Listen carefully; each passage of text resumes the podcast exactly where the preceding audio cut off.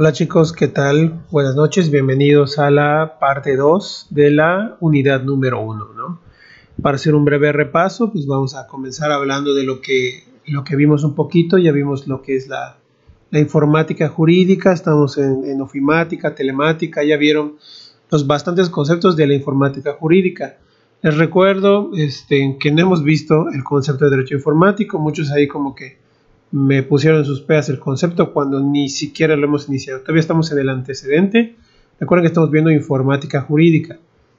Eh, bien, para hablar, les recuerdo que informática jurídica era el nombre antiguo de esta asignatura antes de llamarse derecho informático eh, para que pues, puedan entender en dónde estamos. Todavía estamos definiendo lo que es la informática jurídica, el antecedente al derecho informático. ¿no? Pues para empezar, Fix Fierro, ¿no? Es un jurista mexicano que incluso el, el COVID nos no, no los llevó. Realmente espero tengan ustedes la oportunidad de, de leer sus textos este, académicos, sobre todo de política. Era, era un, un, gran profesor, realmente no, no, tuve el gusto que me diera clases, pero leí mucho de sus textos. Imprimió una nueva teoría general del derecho, inclusive, eh, que quería mover a García Maínez y pues desafortunadamente este 28 de mayo falleció, pues vamos a el más absoluto respeto a, una, a un ente del derecho, insisto, era nivel SNI 3. El SNI es un nivel académico que solo los doctores con libros este, publicados tienen, ¿no?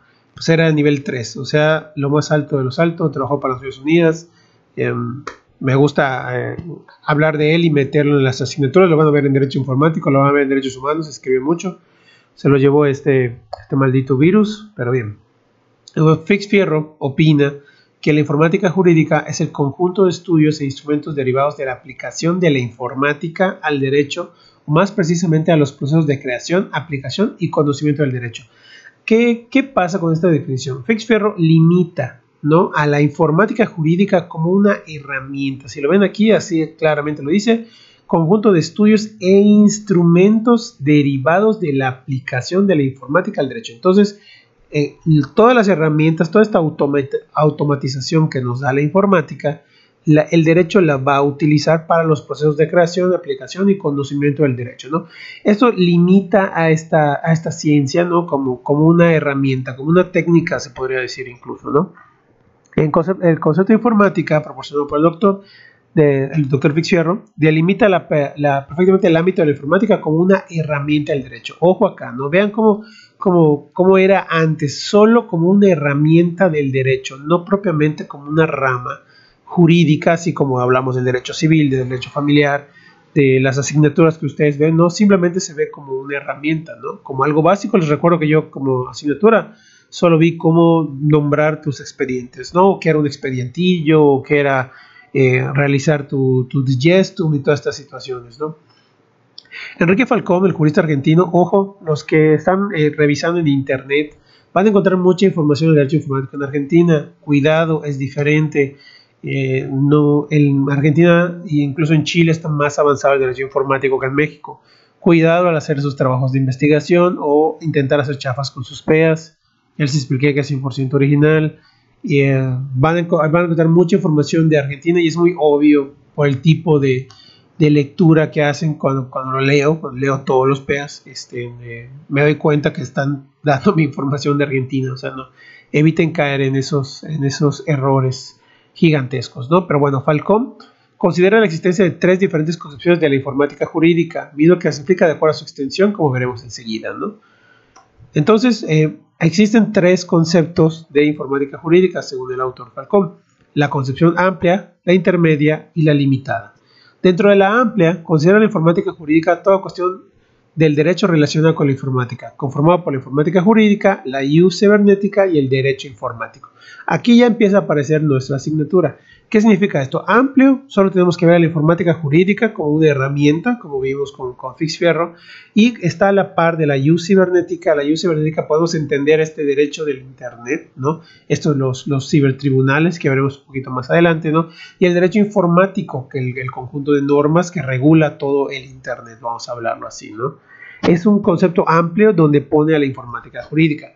Existe un concepto intermedio que se separa en cuatro campos, lo voy a preguntar, ojo, en su parcial, en su lección y en su ordinario, siempre va a aparecer esta, este en un tipo de reactivo. Concepción intermedia. Se separa en cuatro campos, lo que se estudia en los problemas en todas las áreas. ¿no? Aquí agrega la use cibernética teórica que interrelaciona el derecho a nivel sociológico, el control y manejo de la computación y la sociedad en los primeros niveles de ensamble. ¿Qué es lo que ve esta cibernética teórica? Lo básico del Internet, las actuaciones dentro del humano, ¿no? Recuerden la sociología en el Internet. También ve la informática jurídica de gestión, que más adelante las definiremos, pero véanlo como, como la más básica de las informáticas, ¿no? La informática jurídica de ayuda a la decisión y él, como agrega nuestra asignatura, el derecho informático, donde la informática jurídica está formada por la informática jurídica de gestión y de ayuda. O sea, vean aquí, este, les va a ayudar mucho a empezar a entender eh, el derecho como una estructura. Aquí tú vemos que hay tres conceptos, empiezan a hacer su mapa mental, amplia, intermedia y limitada. ¿no? Entonces, dentro de la intermedia van a salir cuatro ramas, cibernéticas, informática jurídica de gestión, informática jurídica de ayuda a la decisión y el derecho informático. Del derecho informático van a nacer dos, la jurídica de gestión y la de ayuda de la decisión. Insisto, más adelante vamos a definirlas. ¿no? Y finalmente un concepto limitado, ¿no? donde la informática jurídica está reducida a la informática de ayuda a la decisión, es decir, de técnicas destinadas al entrenamiento lógico automático de la información, cuyo objeto sería la carga y recuperación de la misma, o sea, una herramienta, como nos decía el doctor Fixfierro, ¿no? Esta es la concepción establecida, ¿no? ¿Sabe qué limitante está? O sea, piénsenlo como tal, véanlo, el nivel entre México y Argentina, ¿no? Mientras México lo vemos un limitado, es una herramienta que apoya el derecho. En, los, en, en otros este, en situaciones sí está una concepción amplia, dividido en tres, y hay una concepción intermedia que todavía es mayor, ¿no? Que es, es la que vamos a estudiar en la asignatura. Pues a manera de conclusión, para que no eh, tengamos más, los doctrinarios tradicionalmente han clasificado la informática jurídica en tres grupos de aplicación a la de la informática al derecho. Eh, en primer lugar está la documental, que es lo más básico, que esto es lo que se estudiaba antes. El, permítase el archivo, análisis y consulta de información proveniente de cualquiera de las fuentes de derecho, con la finalidad de formar bancos de datos, así como la aplicación de las técnicas informáticas derivadas de las ciencias de la información. ¿Qué es la documental? Simplemente va a ser un archivo, lo que son las jurisprudencias electrónicas, lo que son los expedientes digitales, ¿no? Solo a esto va a ser la informática del derecho, ¿no? Esta la de gestión, esta rama de la informática, también denominada como ofimática o burótica, se enfoca en la organización, clasificación y control de la información. Ya tenemos, recuerden que está ligada a la de documental, con la de gestión nos va a permitir utilizar la información. En la, en de archivo, piénsalo así como en un proceso, solo vamos a escorar vamos a ponerle el nombre, el número, ¿no? una manera de encontrarlo rápido. Y la de gestión nos va a permitir la consulta, ¿no? Incluso está la consulta de relaciones tribunales tribunales, el, el famoso SICOR. Esto, si ustedes tienen, trabajan en un despacho y su abogado este, trabaja en algún emparo y no usa SICOR, sálganse de ese despacho, su abogado está en el año del 2010 o algo así, ¿no? O sea, ya es necesario tener el, esto para poder revisar los expedientes, ¿no?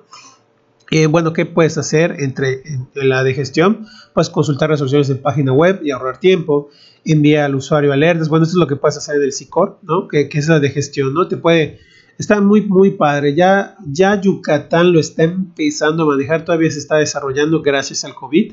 Afortunadamente ustedes eh, vivirán esa época para, para verlo, ¿no? Ya te llegan eh, notificaciones a tu celular por correo electrónico de cómo se está moviendo tu expediente. O sea, quiero que visualicen cómo era antes, ¿no? Eh, agarras un pasante, le pagas su ADO a, Mérida, iba el pasante, eh, agarraba un taxi, también se lo pagabas, y, su, chesco y su torta, llegaba a un palacio, el, Palacio de Cristal ahí en Mérida, y, y decía, disculpe, vine a ver la toca penal número 88-2001, ¿no? Y veía el, abogado, el, pasante y tenía que apuntarlo a mano.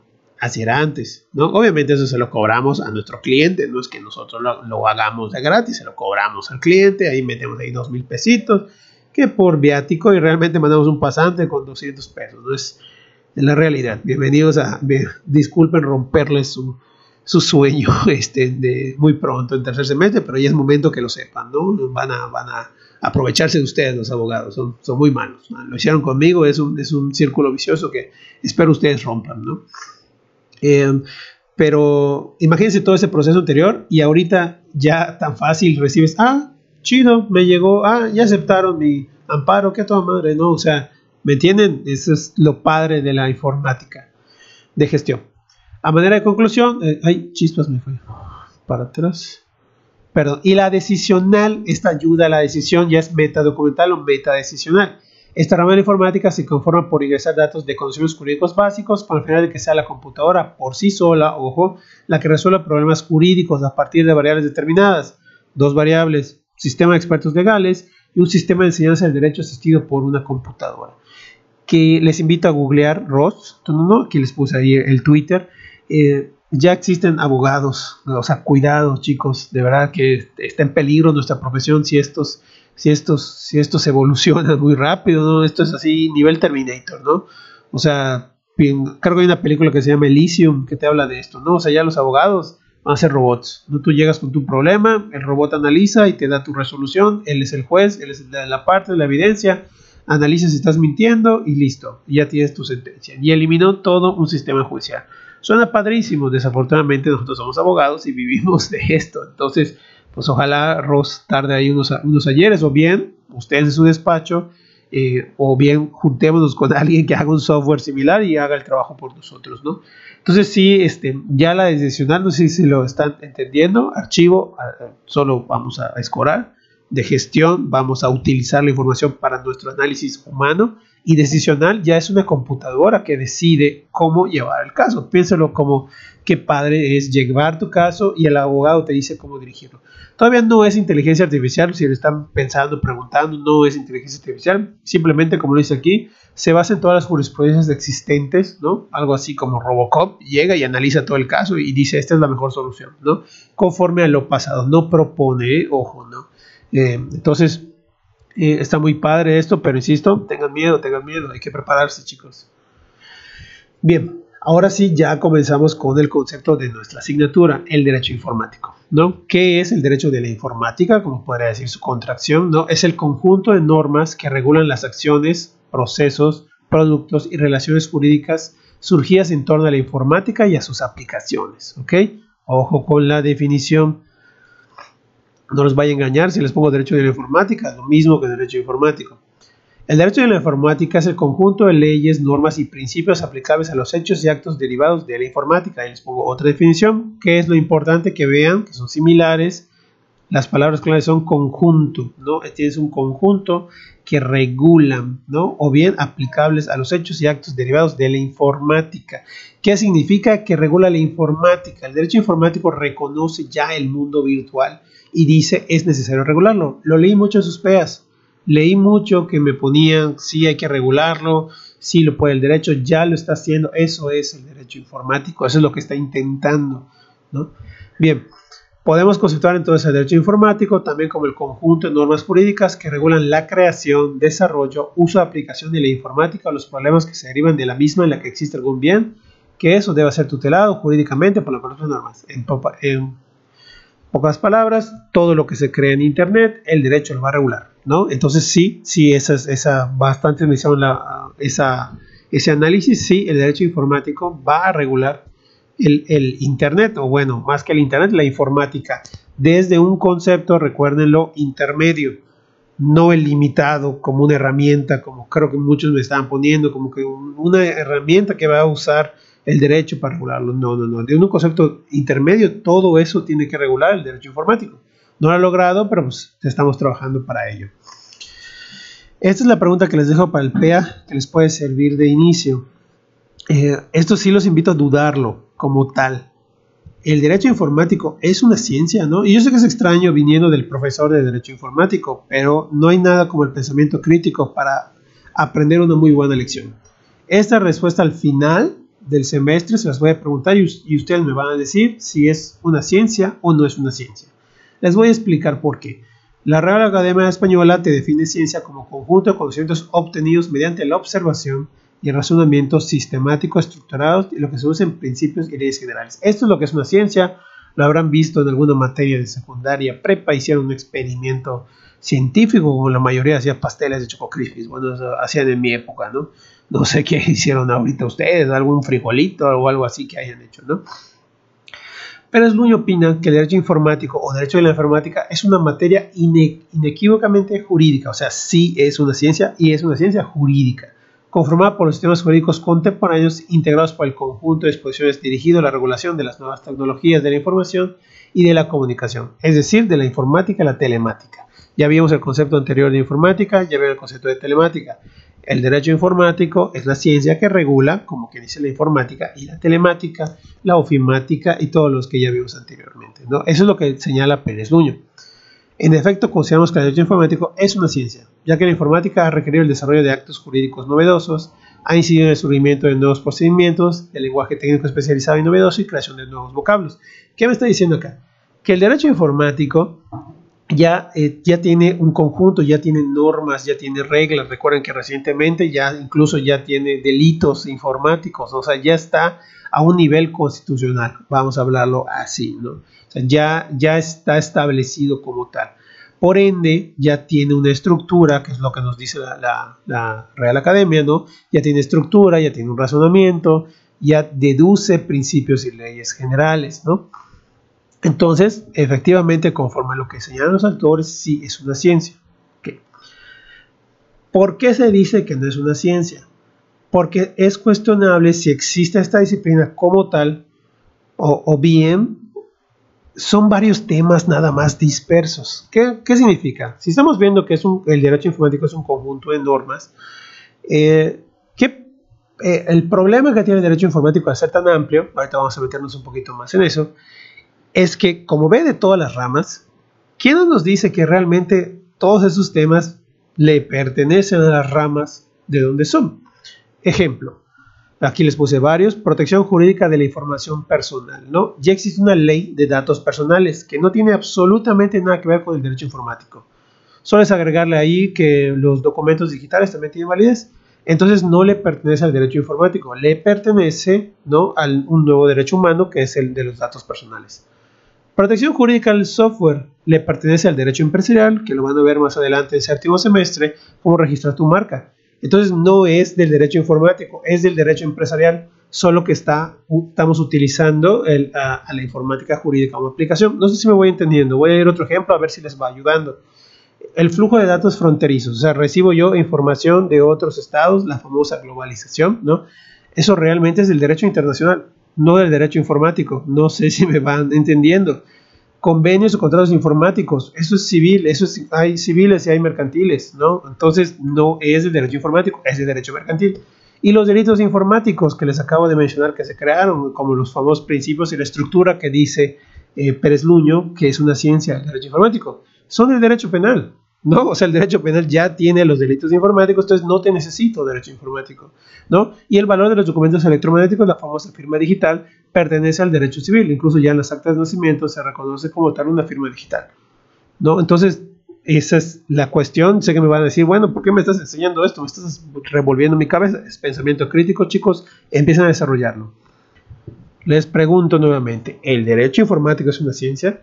Ya vimos que tiene estructura, que tiene un conjunto, pero aquí les pongo otra diapositiva que ustedes pueden ver que te dice, bueno, no realmente es un conjunto de normas disperso. Un ejemplo más práctico, ¿no?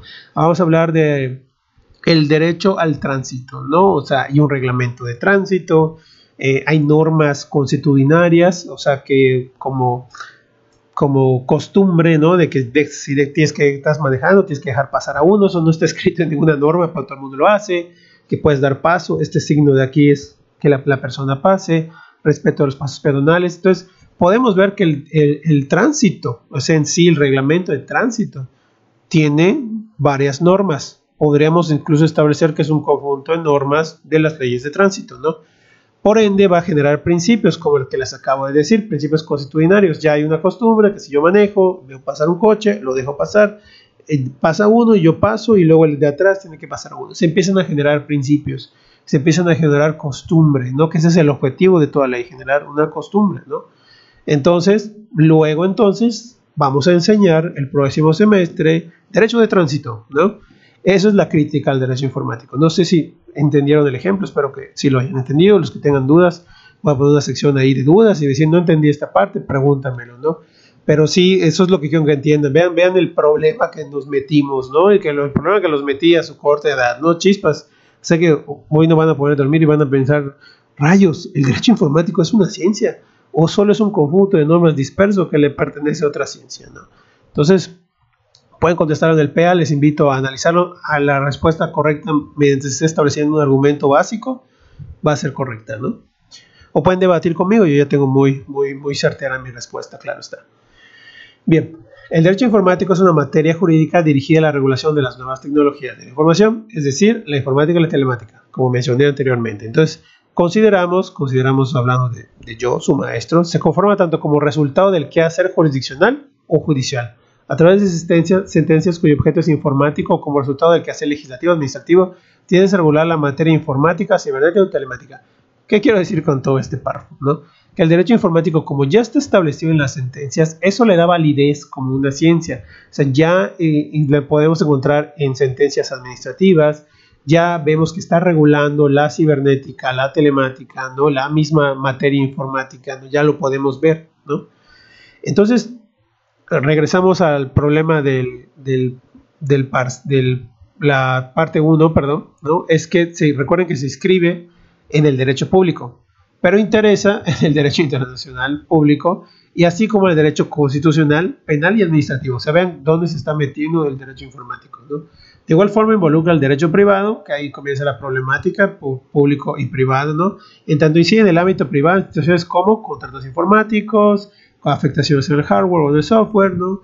A las que se pueden distinguir contratos de compraventa, alquiler, leasing, copropiedad, multipropiedad. El leasing es buenísimo, ya, ya hay en Mérida este, de leasing es muy muy bueno ese contrato, es un contrato digital, ¿no? O sea, no, no existe en lo civil, de hecho en derecho civil no vieron leasing, ¿no? O sea, como es una palabra anglosajón, no está en el código, ¿no? Y es un contrato que ya se está usando en Yucatán, ¿no? Así como los distintos sistemas también innovan los sujetos tradicionales de derecho civil y mercantil. Fíjense cuántos derechos, o sea, en dónde está el derecho informático. Insisto, los que estén respondiendo no es un conjunto de normas eh, dispersas, no es una ciencia el derecho informático, véanlo, está en el público, en el internacional, en el civil, en el mercantil, en el privado, ¿no? E inclusive aquí les agrego una, una muy bonita estructura, ¿no?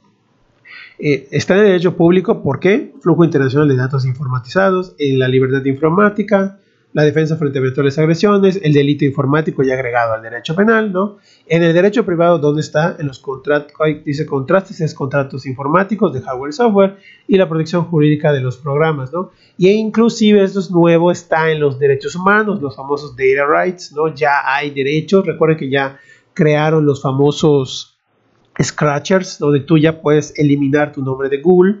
Hay una brillante película que se llama The Great Hack, si ustedes la pueden ver, está en Netflix, no recuerdo el nombre en español.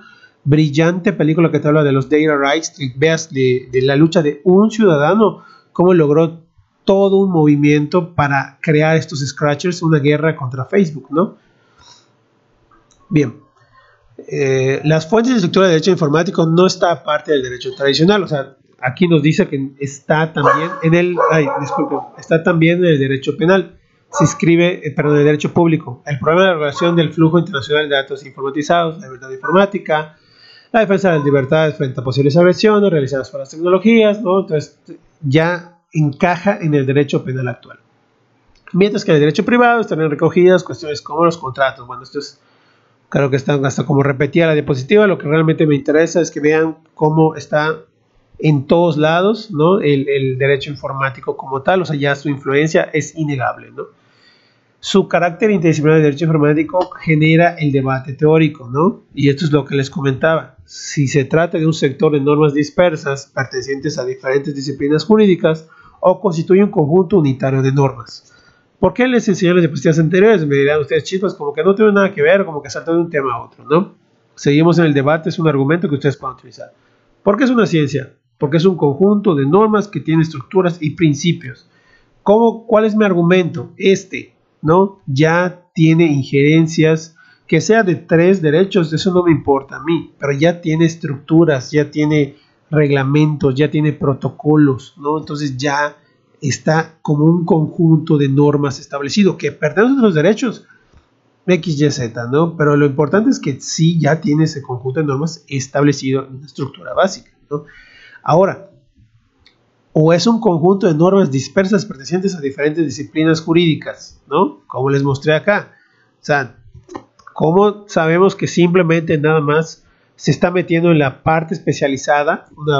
digamos que en lugar de estudiar el derecho informático, agreguemos a la asignatura de derecho mercantil en el último periodo, veamos contratos informáticos.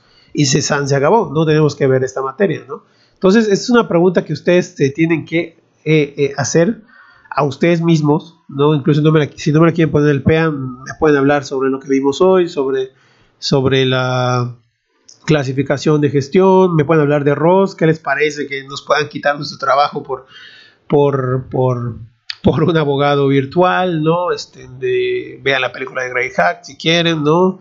Este, de hecho, incluso los que me piden este, en esta lección puntos extras, esa es su tarea, ¿no? O sea, ver The Grey Hack y hacer un análisis, ¿no? Este, es muy, muy interesante todo lo que vimos hoy. Vimos muchos conceptos. Por favor, estudien mucho para la lección, ¿no? Aquí vamos a dejarle por esta clase. Eh, la respuesta es las próximas diapositivas. Es que sí, es una disciplina jurídica, ¿no? Y yo voy a demostrarlo en la siguiente clase, ¿no? Entonces, pues espero sus peas con mucho gusto y recuerden que nos vemos el jueves para resolverlo. Saludos.